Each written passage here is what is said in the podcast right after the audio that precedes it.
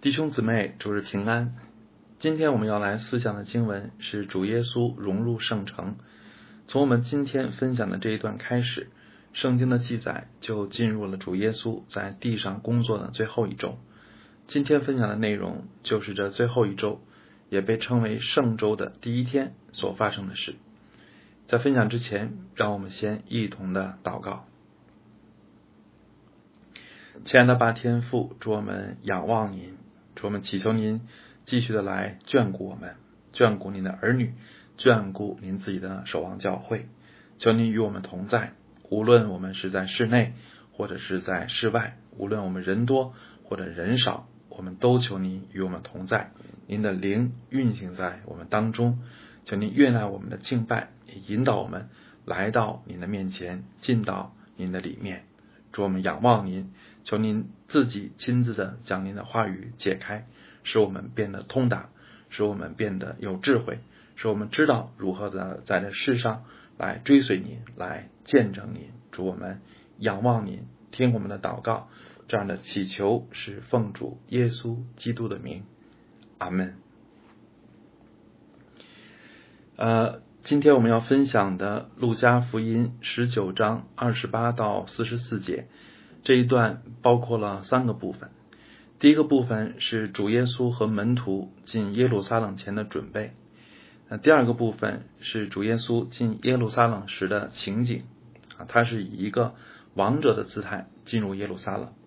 那这一部分呢，也让我们看见不同的人对主耶稣以王者的姿态进城有不同的反应。那第三部分就是主耶稣为耶路撒冷哀哭。这就是我今天想和大家分享的三个部分的信息。那首先，让我们来看主耶稣和门徒在进入耶路撒冷前的准备。三十节和三十一节告诉我们，主耶稣在临近耶路撒冷时，他吩咐门徒说：“你们往对面村子里去，进去的时候，必看见一匹驴驹拴在那里，是从来没有人骑过的，可以解开牵来。”若有人问为什么解他，你们就说主要用它。然后三十二节就告诉我们，打发人啊，打发的人去了，所遇见的正如耶稣所说的。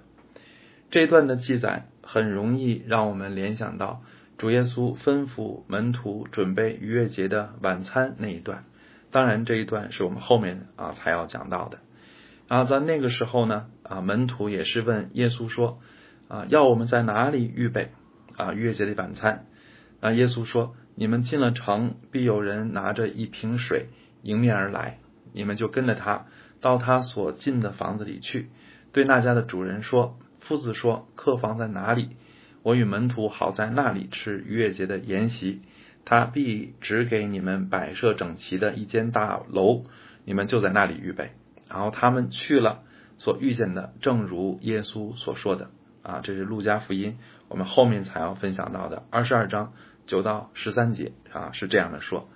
所以你这两处经文对照，就可以看出啊，这两处经文的结构几乎是一模一样，而结尾呢都有他们所遇见的，正如耶稣所说的这样一句话。那有人解释说，主耶稣其实啊早就认识这个啊这个驴子的主人啊和这个楼房的主人。啊，所以他早就和他们是约定好了啊，所以才这么巧去了啊，就可以啊用。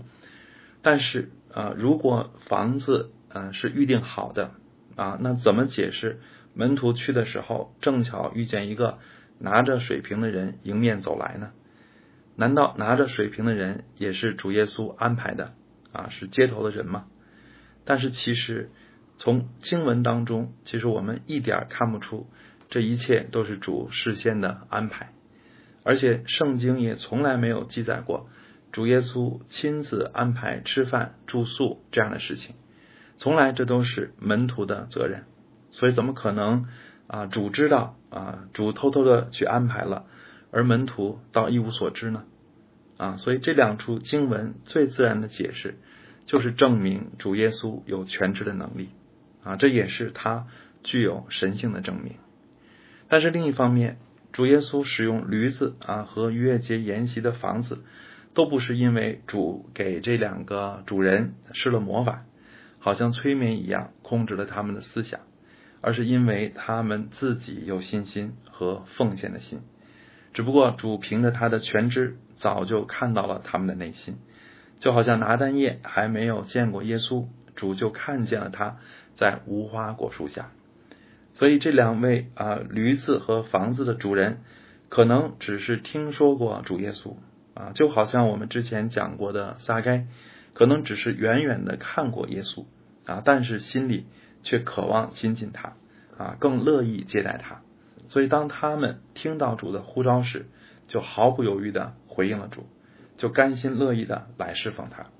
虽然我们不知道啊这两位奉献者的名字，但是他们的善行。已经写在了圣经中，他们的赏赐也必存留在天上。所以，亲爱的弟兄姊妹啊，这两个可能只是风闻过耶稣名声的人，尚能够如此慷慨的对待主啊，如此迅速积极的回应主。那我们这些天天做门徒啊，天天祷告啊，天天敬拜主耶稣的，岂不更应该热切愿意奉献和服侍吗？希伯来书说。不可忘记用爱心接待客旅，因为曾有接待客旅的，不知不觉就接待了天使。同样，我们也不可忘记奉献和服侍的责任。当主耶稣的呼召不知不觉忽然临到我们时，但愿那时我们没有犹豫啊，而能够立刻抓住机会。但愿我们面对呼召时都能够立刻回应说：“主啊，我在这里，请差遣我。”或者说：“主啊。”我所有的都是你的，请随意使用。其次，我们再来看主耶稣进入圣城的情景。这一段啊，这一段经文的小标题是“融入圣城”啊，这四个字确实是对当时情景的准确描述。耶稣第一啊，这一次进耶路撒冷啊，真是非同寻常。参照四卷福音书，我们可以知道，主耶稣其实是不止一次来过耶路撒冷。啊！但是他之前来耶路撒冷从来没有这样高调，并且他还常常的嘱咐门徒和被他医治的病人要低调，不要引人注目。但是这一次他却是高调出场，是故意以王的姿态进入耶路撒冷。有人说耶稣并不认为自己是王啊，群众其实是误解了他。我刚信主的时候，对信仰的书籍如饥似渴。到了书店，我就去啊，我就会去寻找信仰方面的书。我记得那个时候，我买过一本日本学者写的介绍基督教的书啊。那本书上说，耶稣其实并不想做弥赛亚啊，他只是一个民间的思想家，想要赋予传统新的意义啊。那本书说，耶稣在回答祭司长“你是不是神的儿子”这个问题时，他回答说：“你说的是啊。”其实意思是，这是你说的。不是我说的啊，所以耶稣其实并不认为自己是弥赛亚。那我当时呃看到这儿就很迷惑，因为我信的虽然浅啊，但是也清楚这不是我心里的感觉啊，也不是我读圣经时的理解。那后来我才知道，基督教里有所谓的自由派啊，有所谓的自由主义，这些人其实啊根本就是假设没有神，没有复活。也没有永生，就好像主耶稣那个时代的撒都该人，虽然坐在祭司的位分上，其实是无神论者啊。我的这个经历也啊可以用来提醒大家，就是看书应当有选择，尤其是在初信时，立问根基很重要啊。先要多看经典的纯正的信仰书籍，等到根基稳固，有了相当的分辨力，再扩大阅读，开阔眼界也不迟。那么，主耶稣以这样的姿态进入耶路撒冷，是不是要彰显啊？到底是不是要彰显他是神的儿子啊？以色列的王，万民盼望的弥赛亚呢？答案是百分之百的肯定啊，是百分之百啊，这是啊主耶稣的意思。因为第一，圣经从来没有记载过耶稣用牲口代步，而伯法奇和伯大尼都是离耶路撒冷非常近的村庄。大概只有三公里，而之前走远路没有骑牲口啊，这时才骑，显然是另有目的。那么这个时候骑驴的目的是什么呢？啊，圣经其实也已经给出了答案啊，就是这一段经文在马太福音和约翰福音当中的平行经文里面说啊，这两处的平行经文都说啊，这是成就是要应验先知的话，说要对西安的居民说，看呐，你的王来到你这里是温柔的，又骑着驴，就是骑着驴驹子。那这段先知的话是出自撒加利亚书啊，旧约的撒加利亚书九章九节啊，是指着弥赛亚说的。第三，群众在这时向主耶稣欢呼说：“奉主名来的王是应当称颂的。”啊，另外三卷福音书还提到，当时群众呼喊的一个词就是“何塞纳”啊，“何塞纳”啊，原来的意思是求救啊，但是引申为赞美。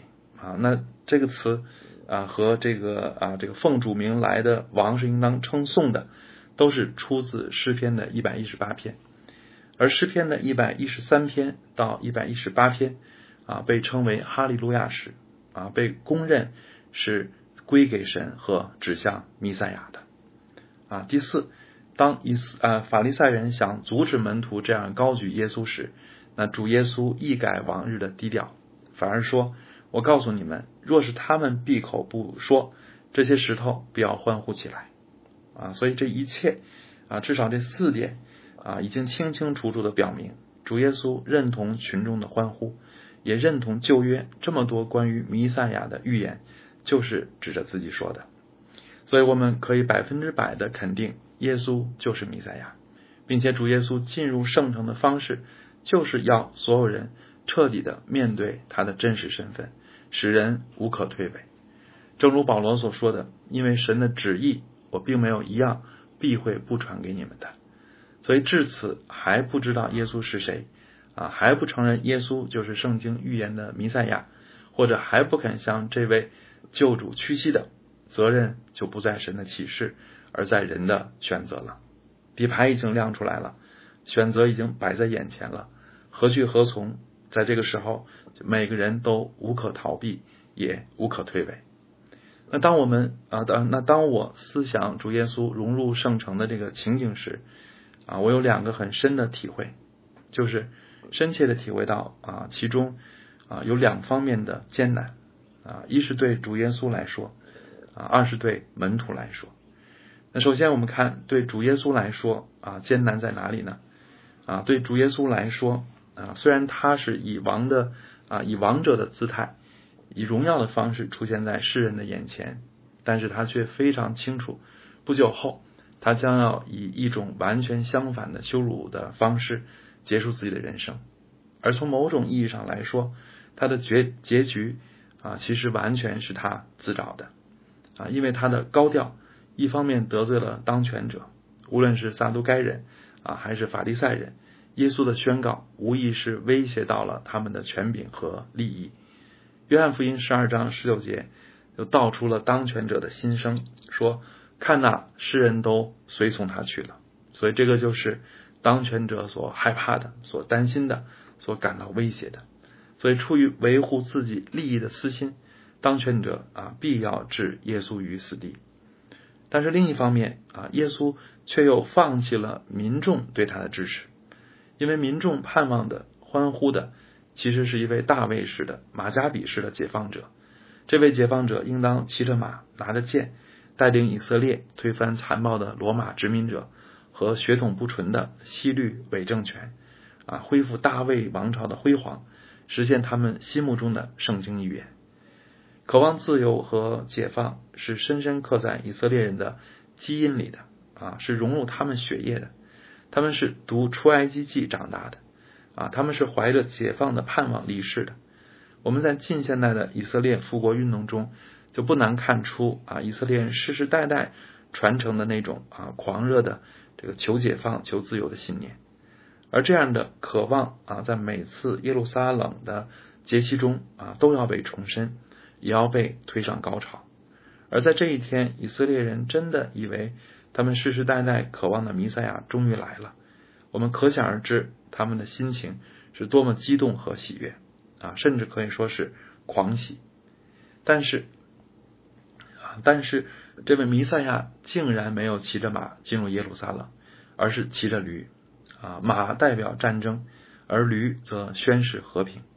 也许开始以色列人有点疑惑，但没有细想啊。但是等到耶稣彻底表明他无意发动战争，也无意建立地上的政权时，我们就不难想象，曾经狂喜的人将会变得如何的暴怒。他们原来有多爱耶稣，此时就必有多恨耶稣。所以很多解经书都认为，至少相当多在这里向耶稣欢呼的群众，也在后来极力呼喊。钉他十字架的那群人中间，因为他们感觉被欺骗了，甚至认为被出卖了。我不知道大家有没有看过一部啊德国的电影，叫做《浪潮》啊，其实还是挺有名的。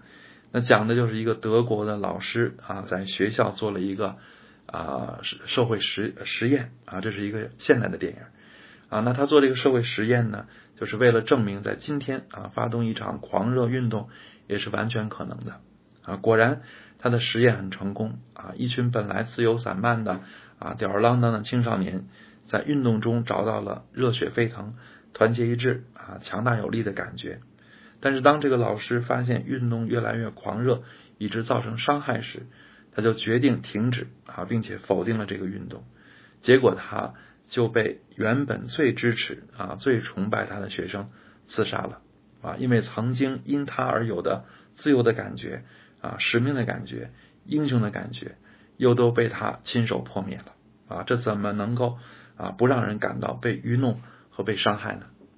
所以主耶稣啊所做的啊，骑着驴啊，包括不起义啊，这个宣誓和平，他所做的啊，其实就好像啊是那样啊，亲手破碎了原本因他而起的希望。所以感觉被愚弄的群众。啊，甚至可能比祭司、文士、法利赛人更更恨耶稣。但是耶稣有欺骗谁吗？啊，绝对没有。主所做的啊，他所说的没有一点不是从神来的啊，他是真真正正、彻彻底底的忠于天父的旨意。而群众感觉被骗，其实不是真的被骗，而是他们顽固的坚持自己的想法和愿望啊，并不真的明白，也不真想接受上帝的启示。所以，当主耶稣最终表明不会迎合他们时，他们就恼羞成怒，就从向主欢呼的人变成大喊钉他十字架的人了。而对于主耶稣来说，啊，也可以说对于神的仆人来说，啊，最难的就在这里，就是既敢得罪强权，也敢得罪群众。啊，古往今来，在教会里面，其实始终存在着两种假先知，一种是屈服政权。啊，不敢本着真理批评政府的不公不义，甚至曲解圣经啊，服务于政权的需要，这是一种假先知。那么还有一种假先知是迎合群众啊，你想成功，我就讲成功神学啊；你想革命啊，你想革命，我就讲解放神学啊；你想岁月静好，我就回避苦难的问题。总之，只要你爱听啊，却不管啊神的意思究竟如何。啊，这两种人都是假先知，用保罗的话说，都是为利混乱神的道。而只有如同主耶稣这样，两面都敢得罪，两面都敢不讨好，啊，单单忠于真理，哪怕被钉十字架，哪怕与全世界为敌，啊，也要原原本本的传讲全备的真理，绝不隐藏，也不曲解，这才称得上是对神真正的忠心。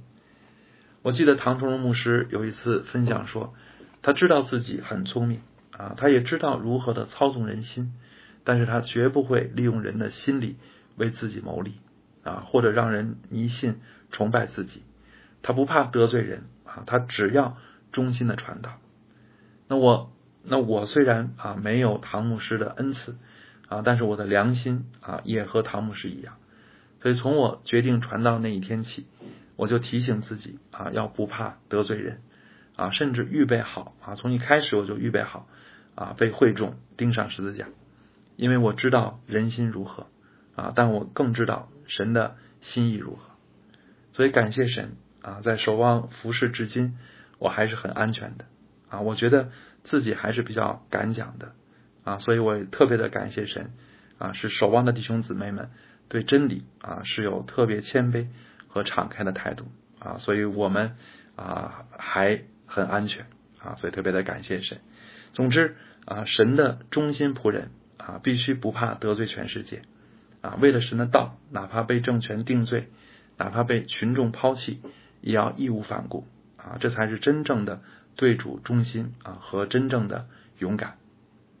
而另一方面啊，对于门徒来说，我们的难处啊是必须认识和相信真正的耶稣，而不是相信我们自己误解的、符合自己口味的耶稣。我们每个人都有各自不同的背景和人生阅历，没有人是一张白纸。我们每个人在认识耶稣前，其实早已经对人性啊、对世界、对善恶啊、对幸福、对价值和意义啊、对盼望等等的问题啊，都有了自己或者清晰或者模糊的观念。所以有人信主啊，是用圣经的一套词汇诠释自己本来的观念。就好像以色列人把骑马拿剑的弥赛亚形象套在耶稣身上，这其实不是真正的信主。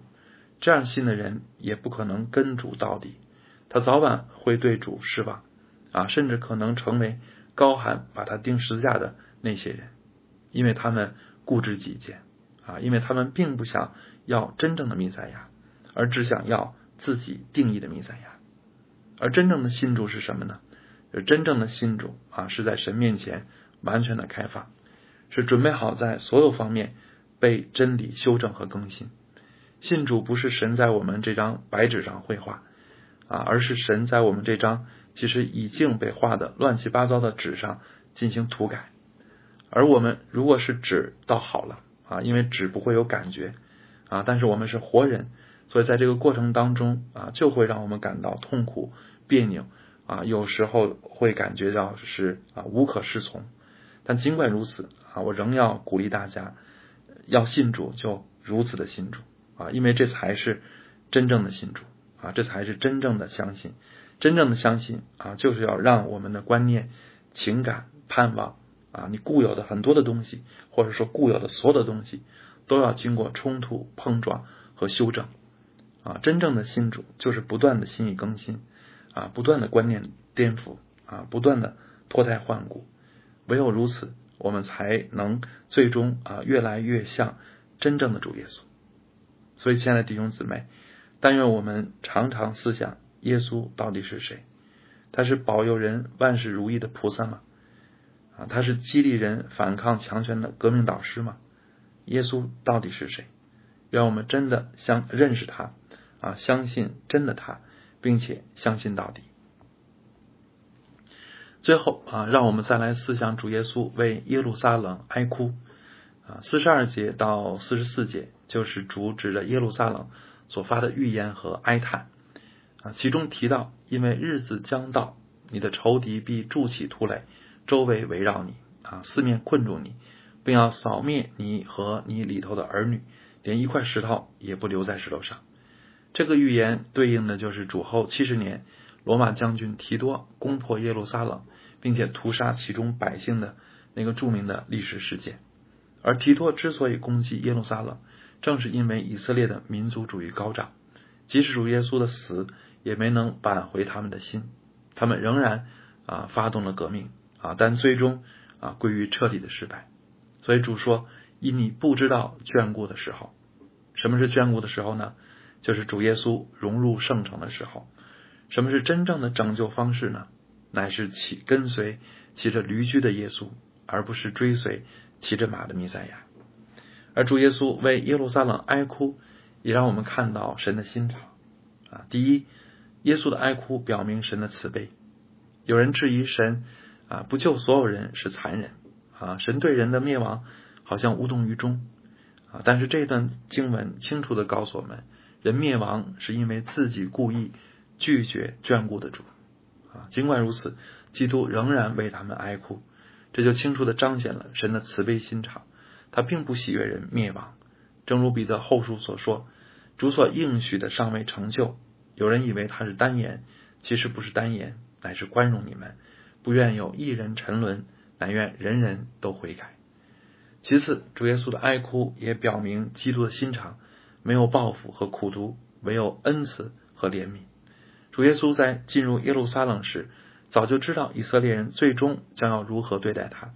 但他却没有对忘恩负义的以色列人咬牙切齿，也没有为他们的灭亡幸灾乐祸。我想这两种心态才是人之常情。而耶稣竟为逼迫和伤害自己的人哀哭，这就显出何为基督的心肠。主说要爱你们的仇敌啊，为逼迫你们的祷告，这是他的教导啊，他也是如此为我们树立的榜样。圣经说，基督徒的追求就是向着标杆直跑。什么是基督徒的标杆呢？就是基督的生命，就是拥有基督那样的心肠。在今天这个时代。人的心灵极其脆弱，也充满各样的病症。我们常常焦虑、抑郁、苦读、自怜啊等等等等。而药物其实只能够抑制症状，却不能够根本解决我们心灵的本质问题。我们想，什么才是心理健康的？其实答案很简单啊，答案也只有一个，就是唯有基督的心肠才是真正的健康。正如偏离律法的就是罪。其实我们的心灵若不好像基督的心肠，那我们谁敢说自己是心理健康的呢？所以我们又如何追求心灵的健康呢？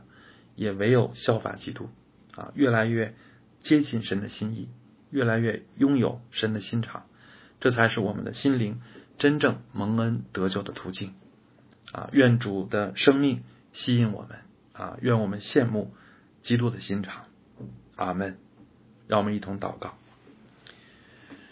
啊，亲爱的主啊，我们感谢你啊！虽然你知道人是何等的顽梗悖逆啊，但你仍然道成肉身，为我们而来，也为我们而死。主，我们实在感谢你。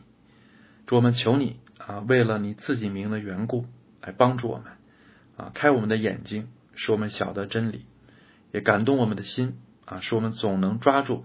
你眷顾的机会，主我们祈求你啊，来破碎我们，来按着你自己的形象重新的塑造我们啊！愿我们都越来越像我们的主耶稣基督，也愿我们都能够啊越来越有天赋的心肠。主我们仰望你，我们求你呃赐我们忠诚和勇敢的心啊！无论在何种压力和挑战面前，我们都能够坚持真理。也敢啊传讲全备的真理，主我们仰望你，求你与我们同在，兼顾我们手所做的功，我们手所做的功，求主坚立，如此祷告祈求，是奉主耶稣基督的名，阿门。